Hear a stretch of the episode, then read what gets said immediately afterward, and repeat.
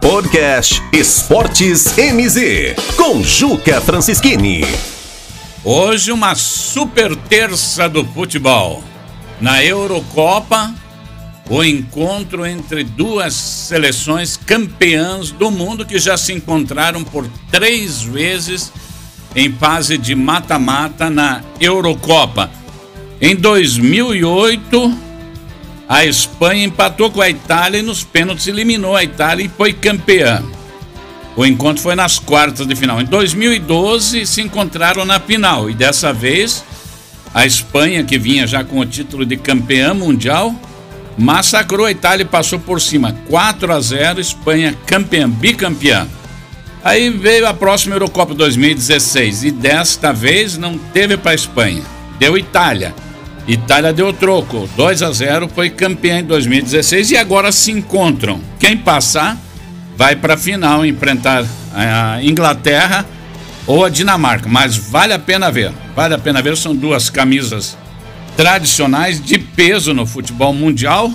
E o clássico Itália-Espanha, lá na Europa, tem o mesmo peso, até maior do que Brasil e Argentina. Aliás, Brasil e Argentina que devem se encontrar no final da Copa América. Brasil que passou pelo Peru e a Argentina que enfrenta a Colômbia e que também deve passar. Então, no sábado, no Maracanã, deveremos ter mais um Brasil e Argentina.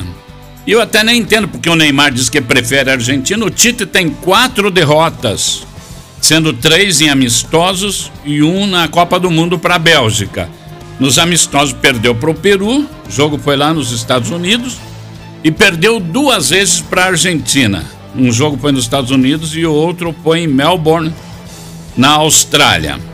Então, mas é uma terça que vale a pena, porque hoje nós teremos aí craques espanhóis, craques italianos e também teremos mais um show de Messi hoje à noite contra a seleção da Colômbia.